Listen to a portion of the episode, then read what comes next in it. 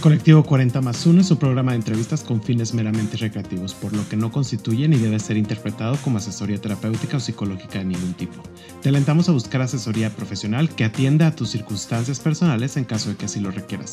Las opiniones vertidas en el presente programa son responsabilidad de quien las emite. Si sientes confusión, estrés, miedo o si tienes dudas, The Trevor Project está para ti 24/7 nuestro apoyo es gratuito y confidencial en todo México a través de www.thetrevorproject.mx diagonal ayuda o mensaje de texto enviando la palabra comenzar al 67676 o por WhatsApp al 5592 253337. Hola amigos, ¿cómo están? Bienvenidos a un episodio más de Colectivo 40 más 1. El día de hoy estoy con una persona muy importante dentro del gremio de la ingeniería, se puede decir, de la química. Estoy con Ricardo Vázquez. Ricardo, ¿cómo estás? Bienvenido a Colectivo 40 más 1. Jerry, muy bien, muchas gracias. Buenas tardes a todos y a todas. Es un gusto estar por acá, eh, de la ingeniería química, como dices. Creo que le pones mucha salsa. No, pues es un gusto. Pues claro, o sea, lo que te dedicas actualmente, que vamos a platicar de ello. Claro. Este, pues es lo que es tu core business, si se podría decir. Sí, sí, sí. Eso es a lo que, a lo que me he dedicado, digamos, en las horas laborales. Claro. y más cosas que vamos a hablar en este programa. Por supuesto. Oye, platícanos, tú eres originario de Guatemala. Así es, Jerry. Yo nací en Guatemala, prácticamente en la ciudad de Guatemala, por allá, en Centroamérica. Soy una familia de tres hermanos, con mis padres cinco. Y bueno, hice toda mi formación por allá. Estudié con los jesuitas toda la vida, desde los cuatro años hasta los 25, que me gradué como ingeniero eh, químico industrial en la Universidad Rafael Andívar de Guatemala. Y también estuve por ahí cerca de los salesianos eh, y maristas para la parte de, mi maestría. Entonces eh, estudié también con ellos por allá muy cerca, iba y venía, entonces pues con muchas cosas también de, aprendizaje humano, de aprendizaje espiritual, pues que ha venido a servir mucho, mucho en todos estos procesos y caminos, ¿no? Pero sí, Guatemala por allá. Fíjate que es muy impresionante saber de gente que viene de esta región del mundo, ¿no? O esta región de América de Centroamérica. Yo tengo muchos conocidos que vienen de El Salvador o de Guatemala, pero normalmente no es tan ordinario escuchar más que pues, las noticias ahorita con lo que ha pasado, pero de escuchar personas como tú que están en México como tal. Entonces, ¿cómo fue ese momento de llegar a México, el cambiarte de ciudad, el estar eh, en un país nuevo completamente? Yo siento que ha sido, pues fue una aventura completamente, o sea, no me quiero ni imaginar a ti en ese momento. Imagínate que hasta apendicitis me dio a los seis meses de haber llegado a la Ciudad de México. Dicen que son un, cúmulo de emociones los que se van por ahí al apéndice, entonces imagínate cómo estuvo eso, pero siempre muy positivo. Em, te cuento un poquito. Yo empecé en una compañía alemana, BASF, en Guatemala. Luego de eso tuve la oportunidad de moverme de producción a ventas, la parte comercial, y eh, no salí directo a México. Me fui a Costa Rica cuatro años, lo cual también para mí fue algo súper positivo por el hecho de poder vivir completamente solo ya en una experiencia internacional y hacerte pues responsable de todo, ¿no? O sea, si no había luz, pues es porque tú no la pagaste, si no había ropa limpia es porque tú no te encargaste, aprendes a comer, aprendes a mm, cocinar, aprendes a, a desenvolverte, ¿no? De una forma, de una forma diferente. Mm, y había vivido o tenido la dicha de vivir un poco fuera también en El Salvador. Cuando estudié para sacerdotes, si quieres ya luego ah. también platicamos de eso. Eh, era una pregunta que te iba a decir, porque ¿cuál podría ser el fun fact de tu vida? Entonces, si quieres, hacemos un paréntesis ahí para que nos cuentes y luego después, o sea, ¿cómo fue esta situación de que te aventuraste a, pues, a seguir el camino de Dios? Fíjate que también fue parte de, de la cultura, la cultura guatemalteca como tal tiene una idiosincrasia bastante fuerte y arraigada con la religión. Eh, pues todos venimos de ahí de, España y todo este sincretismo y tal. Eh, y en Guatemala los dominicos son muy predominantes, ¿no? Toda la, parte de la evangelización, sabemos que el sur de México y en aquel entonces la Capitanía General, etcétera, entran los dominicos con más fuerza y ellos tienen ah, varias tradiciones, ¿no? La, la, tradición de la Virgen del Rosario, que es la patrona de Guatemala, y también tienes todo esto de la Semana Santa creo que quien ha tenido la dicha de verlo en España, pues, eh, y, también estar en Guatemala, en Antigua. en Antigua, sí, era lo que pues, te iba a decir, que en Antigua lo celebran y es muy folclórico el, sí, sí. la fecha. Entonces, yo crecí con eso. Tenía tíos abuelos, mi tío, que también ya, ya, ya falleció, pero que se desenvolvieron en eso por muchísimos años. Era una tradición familiar muy fuerte y pues también ahí me fui apegando, ¿no? Y me metí. Y una de las procesiones, que es lo que se llama un cortejo, una de las iglesias que más eh, arraigo tiene, pues es la de Santo Domingo, que son, como te decía, los dominicos. Y poco a poco ahí yendo al grupo de jóvenes y tal, pues fui viendo y la espinita y qué pasaría si... Y vea, me tomó varios años, ¿no? O sea, con los jesuitas yo me decía, no, no quiero estudiar tanto. Em, estuve por ahí cerca de, de otros y decía, aquí no entiendo ni cómo preguntar. Que yo creo que tú los conoces, y luego por ahí los dominicos muy abiertos, o sea, realmente siempre muy eh, abiertos a la hora de, comentarte cómo es su vida religiosa, a qué se dedican, y sabes qué, tienen un, un core business ellos, ¿no? O un core value que es la misericordia. Y creo que eso es algo que muchos, de la, muchos y muchas de la audiencia que tenemos ahorita eh, a veces necesitamos durante gran parte del proceso que vivimos, eh, no solamente de nuestras familias, de nuestros amigos, sino también de nosotros mismos. Entonces, eh, eso a mí me llamó mucho la atención y bueno, levanté la mano. Decía por ahí mi director espiritual de los dominicos que pasé más tiempo fuera, pensándolo y preparándome, que adentro, que adentro estuve dos años y poco. Entonces viví en Guatemala un año con ellos, luego en El Salvador un año, ya como, como novicio, entonces por eso te digo, no fue mi primera experiencia de vivir solo en Costa Rica, pero siempre estabas acompañado, ¿no? Siempre estabas en comunidad, con tareas y todo, y viviendo diferente. ¿no? Sí. Ahora, ¿tú decidiste abandonar el noviciado o las circunstancias, no sé, o sea, cómo fue ese, ese momento? Mira, fue una, fue una plática realmente y totalmente transparente y honesto con el maestro formador, porque veíamos que no iba por ahí el asunto, ¿no? Entonces yo empezaba también con muchos despertares eh, y muchas, em, por así decirlo, entendiendo mucho de mí, porque también lo que te ayuda a la vida religiosa es a entenderte tú primero para poder después darte a los demás, ¿no? Entonces te digo, en este camino de descubrimiento, en este camino también de misericordia, fui descubriendo que no era por ahí a donde yo quería ir, aunque, te digo, mis valores, eh, mis creencias igual siguen muy, muy pegadas y arraigadas.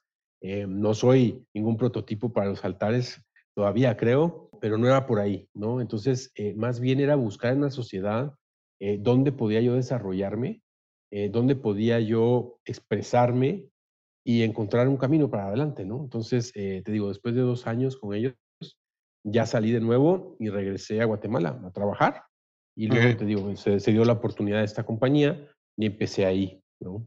Entonces, en ese momento no estaba tu orientación sexual presente en ningún momento o no estaba como a flor de piel como tal, porque me platicabas, ahorita vamos a regresarnos otra vez a México, pero me contabas que en el momento en el que tú estabas en Costa Rica, ahí fue en el momento donde ya empezaste tu discernimiento de orientación sexual, ¿no? Se podría decir, o sea, ya hay un poquito identificarte, eh, pues, cuáles son tus gustos, hacia dónde vas, qué es lo que tú quieres en la vida, ¿no? Este eh, momento eureka, se podría decir.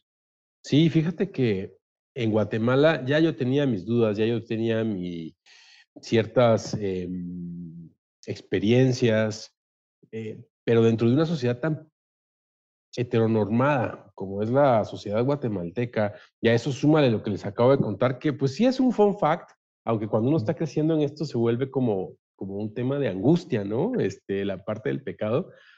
Eh, entonces crees que dices, no, no, no, esto es un ratito, es una, una gripecita, este, todavía no existía el COVID, y, es algo que, me está dando, ya se me va a quitar y, bueno, ya voy a encontrar a la persona con la cual hacer mi familia y crecer hacia adelante y tal. Pero bueno, ya cuando estaba, te digo, en la, en la orden, me fui dando cuenta que, que no es por ahí, ¿no? O sea, era que tienes que encontrarte a ti mismo, amarte como eres y entonces tenía yo que explorar muchísimo más para adentro para ver qué era lo que quería, porque tenía yo que respetarme a mí mismo y también descubrir si quería estar con alguien o no eh, en una familia eh, heteroparental para poder seguir adelante, ¿no? Y, entonces aquí viene la parte que te decía de misericordia, de justicia, y decir, bueno, yo voy a querer cubrir con esto, pero la otra persona tiene la culpa o, o me va a hacer el favor de acompañarme, no, ¿verdad? Entonces, cuando me voy a Costa Rica, sabes, me libero un poco del tema de la presión familiar, me libero un poco del tema de la sociedad que espera que a los veintitantos años seas un hombrecito hecho y derecho y entonces busques casarte, ¿no? Con, una mujer de, familia, etcétera, y pues sigas toda una tradición que, a veces pues va callando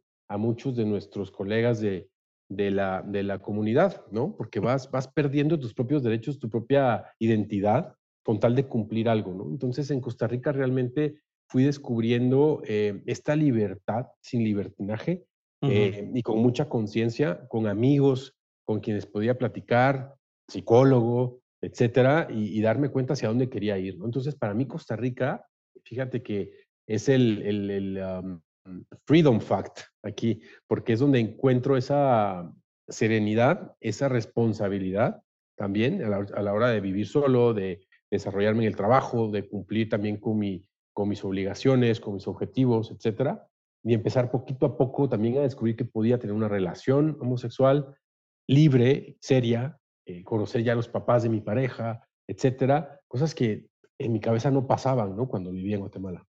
Sí, totalmente. Ahora, en este momento en el que te estás conociendo como el mundo gay, ¿no? Pero no sé si de repente dijiste, no te asustaste o algo por el estilo, dijiste, ¿qué es esto? O cómo fue tu primera impresión, porque hay muchos tabús previos que al principio, pues como que no lo entiendes y ya al paso del tiempo que vas conociendo cómo funciona la comunidad, cómo son las reglas en cierta forma que también rompe paradigmas de la heteronorma en su mayor parte. Pues en su primera instancia, si tú vienes de una instancia muy conservadora y te entiendo en ese, en ese, en ese contexto, como que lo bloqueas, ¿no? O te asusta como tal. ¿Cómo fue tu experiencia en ese sentido? Fíjate que también ahí tuve la dicha de una compañera del trabajo. Yo le comenté que quería buscar eh, terapia, ¿no? sin más detalles, ¿no? porque había que mantener todo ahí bajo de agua. Y me mandó ella con un psicólogo que además era sacerdote de la comunidad de los misioneros del Espíritu Santo, que están aquí en México, por ahí de Querétaro, San Luis Potosí, algo así. Eh, español. Y sabes, yo traía ya como esa parte que había descubierto eh, con los dominicos, ¿no? Eh, toda la parte también de una autorresponsabilidad que te enseñan los jesuitas a la hora de tener una conciencia social y responsabilizarte por los demás y por ti. Y con este sacerdote, Fernando, justo me acuerdo su nombre ahorita, fue un viaje, te digo, sobre el mar y hacia el fondo del mar, descubriendo toda esa parte sin caer en el pánico de qué estoy haciendo, ¿no? Sino más bien, a ver, conócete a ti mismo, qué es lo que buscas, respétate, entiende cómo es la comunidad, entiende hacia dónde quieres ir, porque pues nuestra comunidad es tan amplia y tan vasta que, bueno, yo de verdad quisiera conocer a alguien y felicitarlo, felicitarla, felicitarle por su conocimiento a detalle de nuestra comunidad, que es tan amplia, ¿no? O sea, creo que cada vez hay, hay, hay, más y más y más, ¿no? Y es porque somos seres humanos, ¿no? somos infinitos y es imposible que nos limitemos, ¿no? Entonces, sí habían cosas que por un momento, o sea, y por mis valores y por mi eh, background y todo lo que yo traía de bagaje, ¿no? Decía yo, esto no va por aquí, esto no va por allá, pero conforme vas conociendo y platicando, como que vas descubriendo en dónde quieres estar, ¿no? En qué parte o en qué punto del arco iris te quieres situar sin tampoco juzgar al resto, ¿no? Porque pues cada uno tiene su propio valor y su justo valor, ¿no? Entonces, em, fue por él que, también yo descubrí mucho de mí y me ayudó a, recuerdo la vez que llega y me dice, bueno, ¿y entonces hoy de qué vamos a hablar? Y le digo, bueno, es que ya no traigo nada que hablar. Entonces me dice, pues ya te graduaste, este, vete al mundo, sé feliz quiérete tú y si pasa algo nos, nos, hablamos, ¿no? Entonces, no sabes, ese día salí como graduado yo ahí con mi título, pero pues no había título más que, pues ya eres eh, alguien que es responsable de todo y auto no escandalizable, no sé qué palabra usar. anda y ve, te dijo, hijo, anda hijo, y anda y ve, anda y ve. y ahora ya nos regresamos otra vez a la parte de Costa Rica. Entonces estás en Costa Rica, vives este proceso en Costa Rica como tal. Y viene la oportunidad de venir a la Ciudad de México con esta empresa que trabajas. Y me contabas de que, pues, a ver, fue tan fuerte el shock y yo siento que es una ciudad en la que no todo el mundo la Ciudad de México en específico, no todo el mundo pues, cae bien, ya sabes, le, cae bien. Hay gente que no llega a adaptarse y es completamente normal, porque pues hay mucho caos, hay muchísima soledad. Yo creo que sí hay mucha soledad en esa ciudad. Entonces, ¿cómo lidiaste con estos momentos? O sea, ¿cómo fue reconstruir tu círculo? ¿Cómo fue empezar de cero en un segundo país? Porque, bueno, un tercer país, perdón, ¿no? ¿Cómo fue todo este proceso? ¿Y cómo lidiaste con estos cambios? Ahí también yo creo que, por un lado, la compañía te acompaña, la compañía, eh, tuve la dicha también de conocer personas de, México estando en Costa Rica, que coincidimos con, llegar a México juntos también, entonces eso me permitió tener siempre a alguien, ¿no? Sin embargo, tampoco yo estaba fuera de closet cuando llegué a México. O sea, yo vivía una doble vida en Costa Rica, ¿no? Con esta, con esta bipolaridad de Cándido de día y Pérez de noche, ¿no? Porque realmente en el trabajo pues daba una cara, ya sabes, lo de inventarte pronombres, etcétera, de qué hiciste el fin de semana, eh, con quién saliste y siempre cuidando el detalle, tratando de no decir de más para no regarla, ¿no? Y meter la pata. Y cuando llego a México, entonces recuerdo que un amigo de Costa Rica, de la comunidad judía y aparte de la comunidad eh, LGBT, me dice, tengo un amigo que se acaba de regresar, te voy a dar sus datos, pónganse en contacto. Y créeme que a los dos les agradezco muchísimo, a uno por presentármelo y al otro por acogerme en México. Teníamos una diferencia de edad considerable, la misma carrera, etcétera, pero no sabes, me acogió muchísimo con su familia. También una persona que, que, que en su momento estaba también dentro del closet, pero aún así su familia súper abierta, eh, también listas para dar un consejo, para decirte por dónde, qué hacer, qué no hacer en México.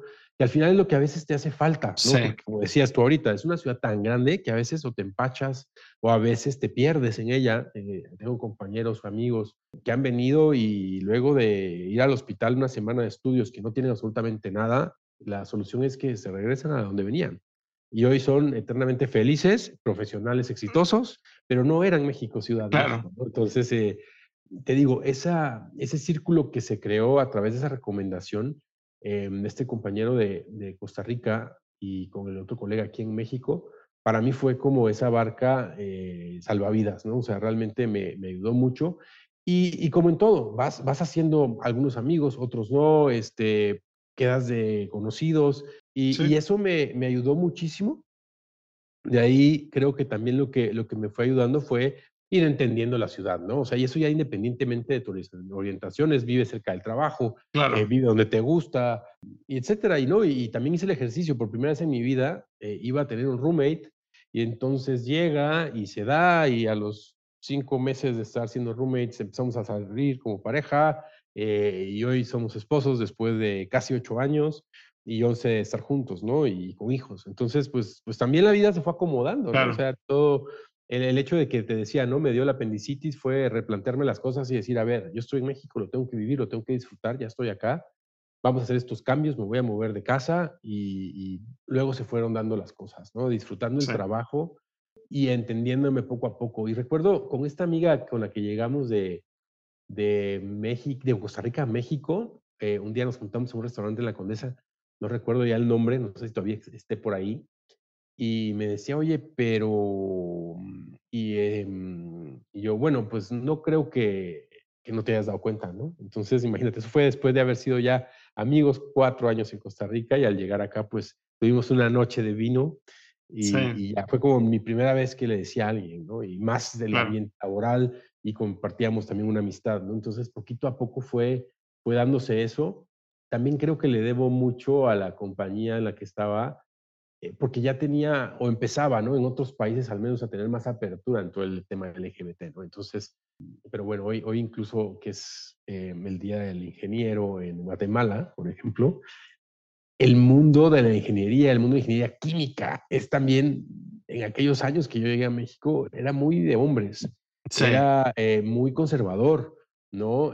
conozco un par de ingenieras y recuerdo también mi maestra de ingeniería eh, en química orgánica, eh, pues una pionera, por ejemplo, en Guatemala. O sea, ¿cuántas mujeres químicas había? O sea, muy pocas. Y en México también, también. son, muy contadas en las generaciones, en una minoría completamente. Bueno, en mis tiempos, no sé si ahora. Ahorita hay muchos más, muchas más, y eso me alegra, ¿no? Porque ya vas a las convenciones de las asociaciones y ves más colegas mujeres, ¿no? Lo cual también abre más, etcétera. Y entonces también al principio era, ¿no? ¿Cómo voy a decir yo? Eh, mi orientación, porque aquí hasta me van a tal vez decir que no tengo las mismas capacidades. Y a mí me daba mucho miedo, o sea, realmente me, me daba miedo y eso me hacía ponerme más retos de decir, tengo que cumplir más con mi trabajo, tengo que destacar más en el trabajo, tengo que cerrar más proyectos, ¿no?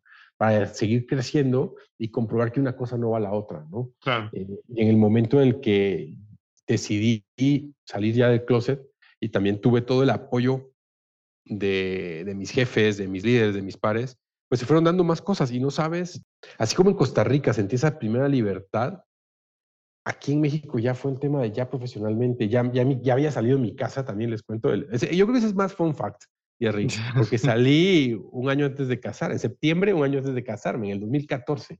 Ya creo que yo estaba bastante grandecito eh, y hasta ese entonces, ¿no? Claro que cuando llego y les digo, pues me dicen, bueno, te apoyamos, pero no es lo mismo, no es lo mismo que nos lo digas tú a que nosotros lo pensábamos, ¿no? Entonces, te quita también un peso encima. Entonces, te digo, ya se había quitado el peso familiar, tenía todo su apoyo y ya decidí en el trabajo también dar el paso, ¿no? Entonces, también hoy en la industria agradezco mucho a la gente que, que se ha acercado, que me ha apoyado, que incluso conocen a mi esposo, hemos coincidido en alguna convención, etcétera, y, y, es una apertura que no te esperas, ¿no? O sea, cuando tú estás lidiando con esa parte, eh, pero si no me van a hablar, pero sí, entonces ya no me van a invitar a esto, pero vives con esa incertidumbre que al final era un fantasma, ¿no? Claro, y es el miedo al rechazo completamente que todos, que como ser humanos todos, todos presentamos en ese sentido por, ya sea por orientación sexual, identidad de género, color de piel, o sea, siempre existe como esa parte.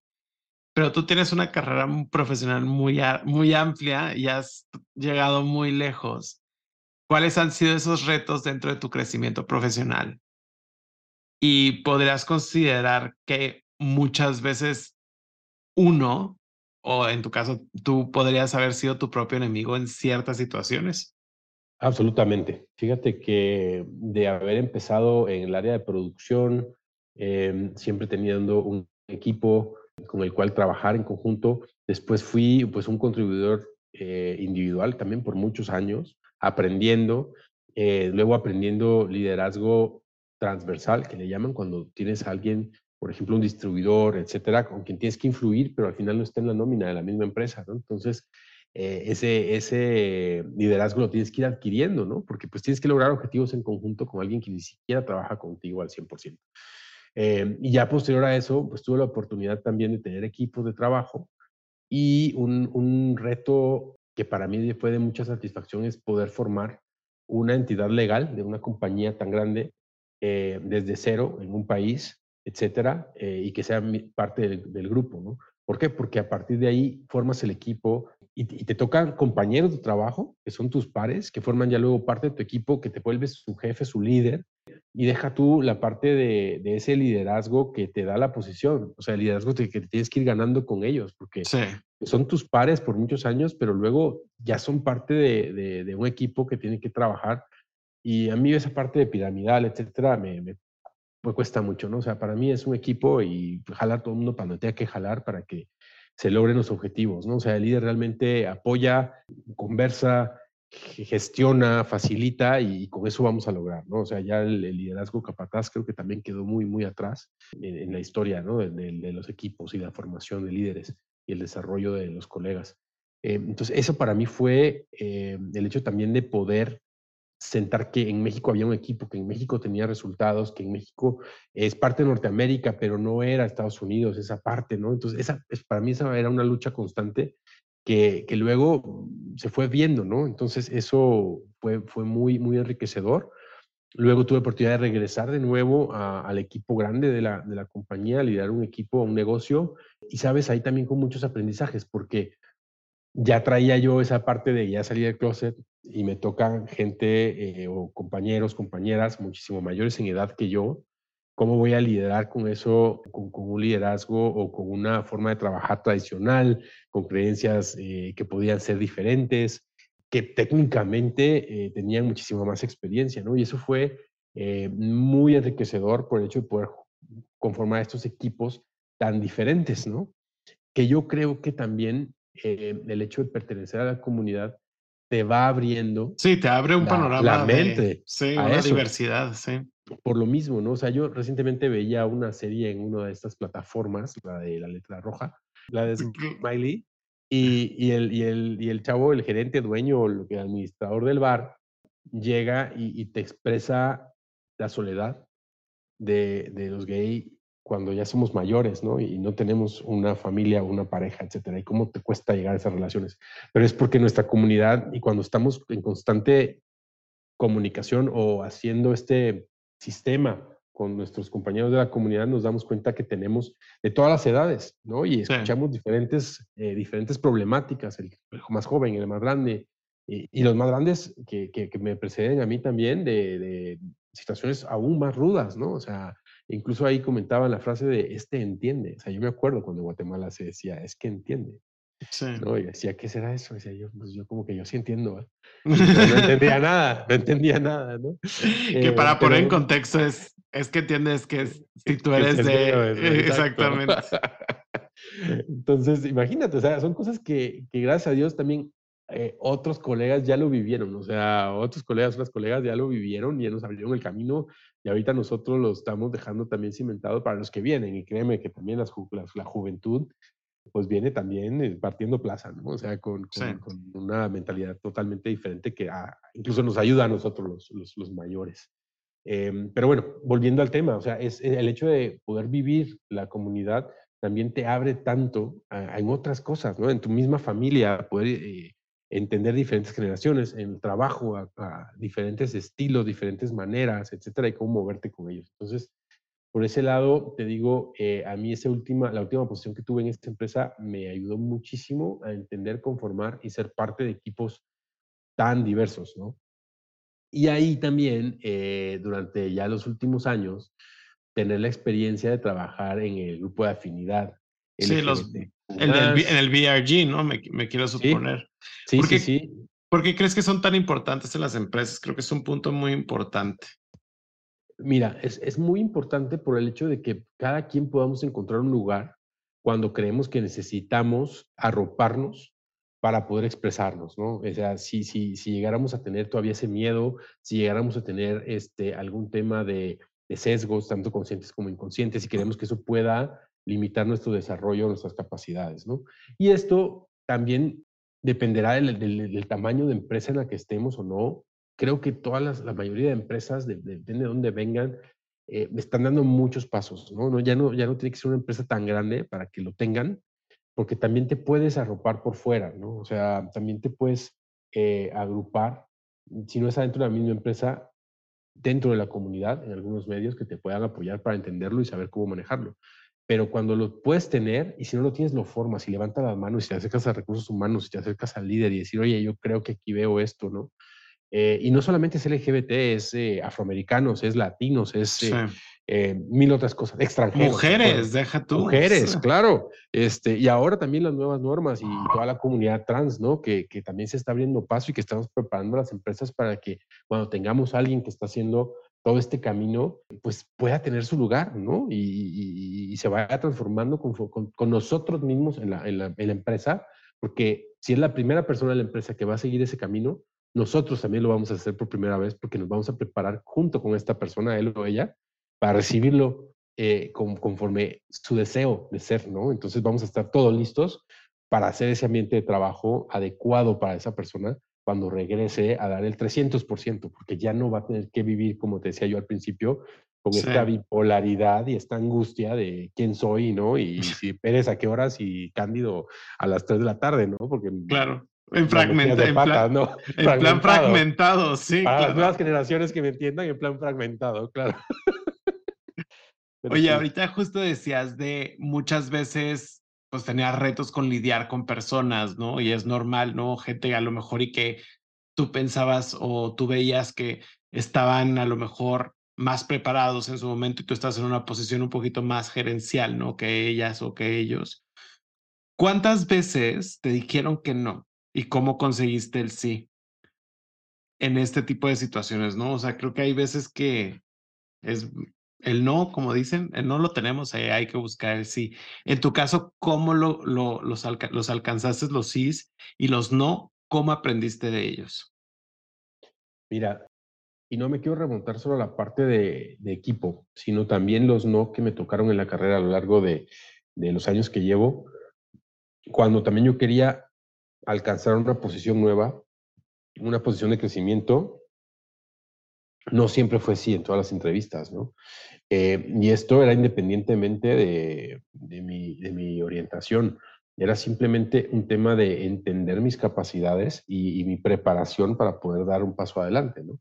aquí, y lo recuerdo de una, de una ex jefa, luego par, una gran líder, que te decía, anota lo que recuerdes de la entrevista, luego anota lo que recuerdas del feedback, y a partir de ahí construye, construye tu propio business case para la siguiente y para lo que estás haciendo ahorita, ¿no? Y eso, em, te digo, fueron, fueron muchos no, fueron muchas frustraciones, pero si se hubieran quedado ahí, no avanzas, ¿no? O sea, realmente son, son esas milestones que le dicen los, los gringos, ¿no? Esas piedras de, de, cimiento para seguir hacia adelante, esas nuevas, eh, o le puedes poner escalones, lo que quieras a, la, a, la, a la, carrera, para darte cuenta de dónde estás y qué te falta para ser mejor, ¿no? Y para seguirte desarrollando. Y luego cuando lo empatas con estos equipos de gente que está más capacitada, que gente que, que tiene más conocimiento. Yo ahorita, por ejemplo, estoy empezando en, un nuevo trabajo en una nueva compañía, es americana, es estadounidense, eh, que se caracteriza por la especialidad o la especialización que tienen los productos que hacen para modificar polímeros, pero tienen un conocimiento técnico vasto, ¿no? Y recuerdo cuando me presentaron, me hicieron Ricardo que trae una gran experiencia. Y yo le digo, bueno, lo que traigo es experiencia para escucharlos y aprender de ustedes para que podamos trabajar juntos y crecer, ¿no? Porque el primer hecho, y es lo que te decía al principio acá, reconocerte a ti mismo y tus capacidades, y también en este caso profesional, es reconocer si alguien más tiene las capacidades, ya sea hombre, sea mujer, em, sea mayor o sea menor de edad eh, que tú. Eh, el hecho de esa apertura para poderlo reconocer es lo que va a hacer que puedas caminar juntos, ¿no? Y te vas a poder ser su líder, su compañero, su par, porque si no, no avanza creo que también aquí estaba leyendo un libro de, la amistad entre hombres y te dice que las mujeres son más face to face y los hombres son más de hombro con hombro. el ir a trotar, el jugar cartas, el ver el fútbol y la mujer te busca más a la cara. Y también creo que en la comunidad todos aprendemos a ser de un lado y del otro y entendernos tanto más. Y eso otra vez vuelve a enriquecer las carreras profesionales, ¿no? Porque conforme te vas capacitando para ser mentor, coach, etcétera, tienes que romper todos esos paradigmas y escuchar y ver de frente a la persona que sabe, ¿no? Para que después puedan caminar juntos y, y crecer. Voy a hacer esta pregunta porque va relacionada con la siguiente, porque involucra también una parte profesional y creo que es muy importante. ¿Cómo fue la decisión de que tú y tu pareja crearan y desarrollaran esta familia que ustedes tienen? ¿Cómo fue esta decisión? ¿Cómo lo trabajaron ustedes? para llegar a conciliarlo? Te soy honesto, yo no tenía esos planes en, mi mente. Yo en la forma personal decía, bueno, no quiero estar solo, quiero estar con alguien, pero al haber crecido en esta sociedad, decía al principio, no, no, no me cabía en la cabeza que eso pudiera ser. O sea, no, naturalmente no me, no, no lo concebía yo, ¿no? Entonces, Alejandro sí tenía en mente que quería formar esta familia, que quería avanzar un poquito más y contribuir a la sociedad, te digo, empezamos con mil cosas. Empezamos con, bueno, somos dos personas que tienen capacidades, que están teniendo éxito profesional, que tienen eh, un ingreso que puede apoyar a alguien más para tener oportunidades que tal vez no han tenido. Empezamos a pensar en si podíamos ayudar a alguien con estudios, con formación, etcétera. Pues dijimos, bueno, ¿por qué no alguien de nosotros mismos? Pensemos en adopción, eh, empezamos a estudiarlo, empezamos a ver cómo iba, poco a poco empezamos a ver que había otras posibilidades. Un, compañero eh, de Costa Rica, por ejemplo, que hizo su posgrado acá, o su subespecialidad, perdón, en otorino, otorrinolaringología pediátrica, fue la primera persona que yo conocí que había hecho esto de subrogación. Y entonces, pues me aboqué y le pregunté y poquito a poco fuimos entendiendo. Y mira, eh, nos costó muchísimo tiempo el entenderlo, el prepararnos económicamente, el, poder hacer todo esto. Y de un sentimiento de uno, pues fueron tres. Luego te cuento cuántas horas me quedé sin hablar, porque los segundos son gemelos. Pero ha sido una bendición, una dicha, no es fácil. Papás, mamás, eh, todo lo que hay en la comunidad, creo que, que ya han tenido la dicha de ser padres pues saben que esto no es fácil, que no se duerme, que esto lo otro, pero no nos hemos arrepentido ni un segundo, realmente eso nos hace muy felices y, bueno, es, toda una tarea adicional, ¿no? Y sabes, luego también viene otro tema, porque tal vez ya salimos del closet en el trabajo, ¿no? Pero ahora vamos a tener que salir del closet en el kinder, en el deportivo, en las clases de la tarde, en la colonia porque van al cumpleaños del vecinito, por la vecinita. Entonces, pues ya, si la teníamos complicada, ya no la habíamos descomplicado, pues ahí está, ¿no? ¿Por qué mejor no seguir bien complicados? Claro. y, e hice esta pregunta justo porque es muy importante cuando la familia empieza a influir en la toma de decisiones de las carreras profesionales. En tu caso, ¿cómo influye tu familia en tomar una decisión profesional? Mira, vengo de una familia en la cual hay maestros de educación primaria, mi mamá es una de ellas, mi abuela, eh, mi abuelo, mi tía, mi tío, toda esa parte materna. Y vengo de una familia de ingenieros por la parte paterna y también por la parte materna de mis tíos abuelos, todos médicos, ¿no? Entonces, habían carreras por, por todos lados y de, todo tipo. Mi papá es ingeniero agrónomo y pues a mí me llamaba mucho la atención. Crecí en eso, ¿no? O sea, crecí viendo eso, este, crecí yendo a trabajar en las tardes a, a una empacadora de verduras para exportación. Entonces, pues le amas el gusto a, la verdura, al cloro con el que se lava, al, pasto, a las vacas, a todo, ¿no? Yo, te soy honesto, eh, lo que ellos buscaban es que fuera profesional, simplemente, ¿no? O sea, que, que, tuviera estudios para prepararme, para poder valerme por mí mismo en el futuro. No, no hubo una influencia en ningún momento de queremos que seas médico, queremos que seas abogado, etcétera. Eh, me inscribí en agronomía. Nunca fui a clases. Me arrepentí a los dos días de que me inscribí y me cambié a ingeniería. Me, inscribí y en el tronco común decidí moverme a química industrial. Entonces, esa fue la forma que lo fui, que lo fui haciendo. Hoy, si me preguntas si hubieras tomado otra carrera, me encanta ver a mi hermano desarrollarse como médico. Mi hermana es psicóloga industrial y créeme que lo, lo, lo, lo mucho que le hace falta a uno esto en el trabajo a veces cuando ya tiene equipos o para uno mismo, ¿no? La parte de la psicología y la vas aprendiendo. Entonces, cambiaría la decisión, no sé, pero hoy disfruto lo que, lo que hago, ¿no? O sea, realmente me ha gustado mucho mi carrera, el poder entender todo lo que, lo que conlleva y en todos los ámbitos en los que está metido. También creo que tuvo mucho que ver el trabajo, ¿no? O sea, al principio la industria de pinturas en la que empecé en Guatemala, luego esta industria química que es tan amplia entonces te permite conocer de muchas cosas. Ahorita un poco más centrado en la parte de, polímeros, pero todo se disfruta. O sea, realmente la química es, es fascinante, es hermosa y por ahí el eslogan de una de estas es que eh, el, amor es química, ¿no? O sea, realmente es una reacción química, este, y eso sigue dándose. O sea, realmente nosotros como tal, incluso a veces no, hay hice química con este o con esta. Pues, entonces, que son cosas ahí de la vida que no entendemos, pero, pero no, no me arrepiento en absoluto, me encanta, me encanta mi carrera. Y en mis hijos hoy, ya yéndome más adelante, ya que, que también han cambiado las culturas, ¿no? Porque si antes si no hacías en matemática, pues te daban un zape, y si no, hacías, no sabías dibujar, te daban otro. Ahora no, ahora es más bien ver por dónde realmente quieren ir, ¿no? O sea, yo de los tres que tengo, hay uno que ya le ves la parte ingeniería porque pues, siempre le busca, el otro pues, pues, siempre está cantando, bailando. Entonces, van por acá, no son iguales, son más diferentes que los dedos de mi mano y esos están todos torcidos. Entonces, imagínate, ¿no? Entonces, no, no, no, no. Cada quien es libre y tiene que escoger lo que quiera y con, con que le podemos dar los mejores valores para que vaya para adelante. Creo que con eso nos podemos dar como, como check, como satisfechos, ¿no? Esta pregunta la hago normalmente a todas las personas que tienen una familia y siempre les pregunto, ¿cuál es el futuro que tú estás construyendo para tus hijos?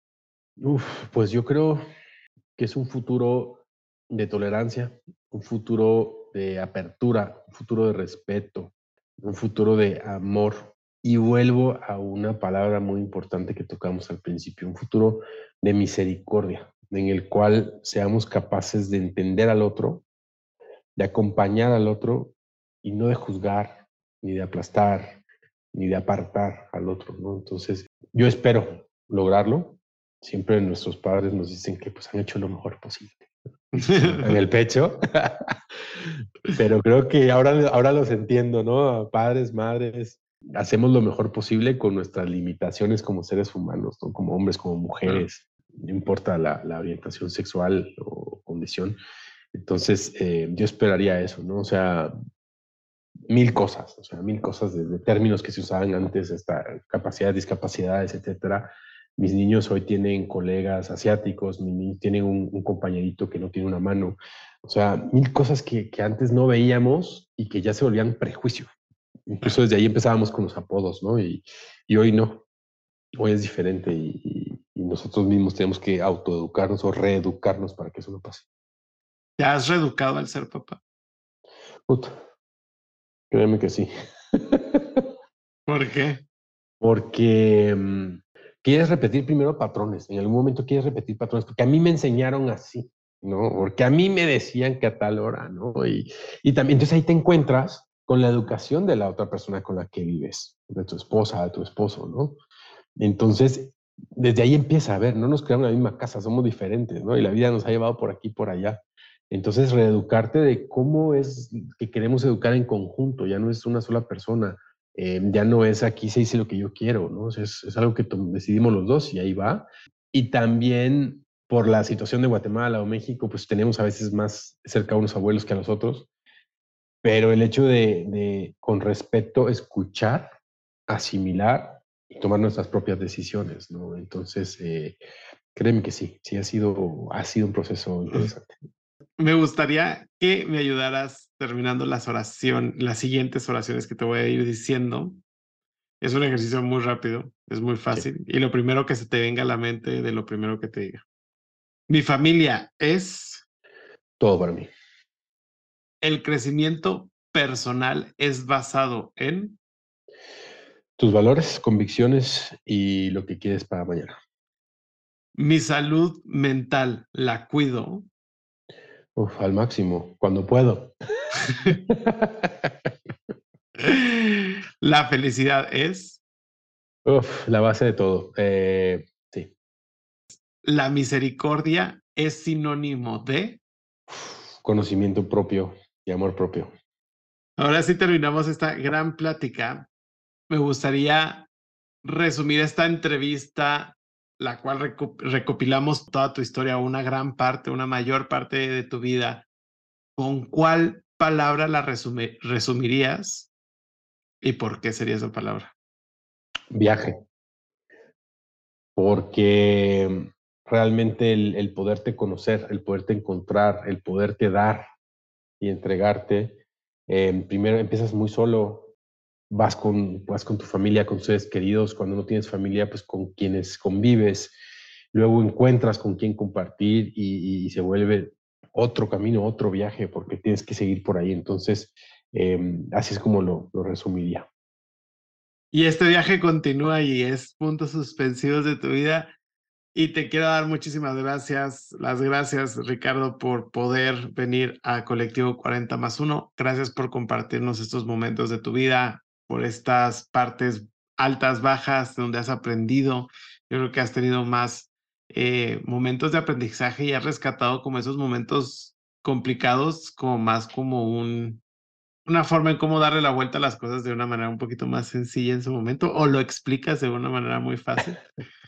Pero te quiero dar las gracias por venir a este programa y cuando quieras aquí, Colectivo 40 más 1, aquí tienes tu casa, como dicen. Ah, muchas gracias. No, más bien gracias a ti por la oportunidad, por la oportunidad de, hablar, por la oportunidad de expresarme y espero de verdad que, que esto le, le, pueda servir también a alguien, ¿no? Este, un saludo a todos, todas, todes por escucharnos, a ti por este espacio para, para todos los que hemos eh, tenido el orgullo, la dicha de pasar por acá, compartir experiencias, pero sobre todo a todos los que nos escuchan, ¿no? Para que encuentren un, un poquito de, de luz para, si les hace falta, seguir adelante, ¿no? Y, y, que no haya nunca, nunca, nunca desánimo y desesperanza en nadie y que levanten la mano, que, que, sepan que están a nada de alguien más que los puede ayudar. Así es, somos, somos una comunidad muy diversa y eso es lo más padre de todo, como tú lo dijiste. Y aquí Así vamos es. a estar para ayudarles. A ustedes muchísimas gracias por escucharnos. Nos escuchamos la siguiente semana con una nueva historia en Colectivo 40 más 1. No dejen de seguirnos en todas las plataformas, en todas las redes sociales, en 40 más 1, en Instagram. Nos escuchamos la siguiente semana. Adiós. Hasta luego. Si tú o alguien que conoces necesita ayuda o apoyo, el personal capacitado de The Trevor Project en México está listo para brindar ayuda en situaciones de crisis y prevención de suicidio. Los servicios están disponibles las 24 horas del día, los 7 días de la semana a través de su página web www.thetrevorprojectmexico ayuda o bien enviando un mensaje de texto con la palabra comenzar al 67676 o por WhatsApp al 559225 3337.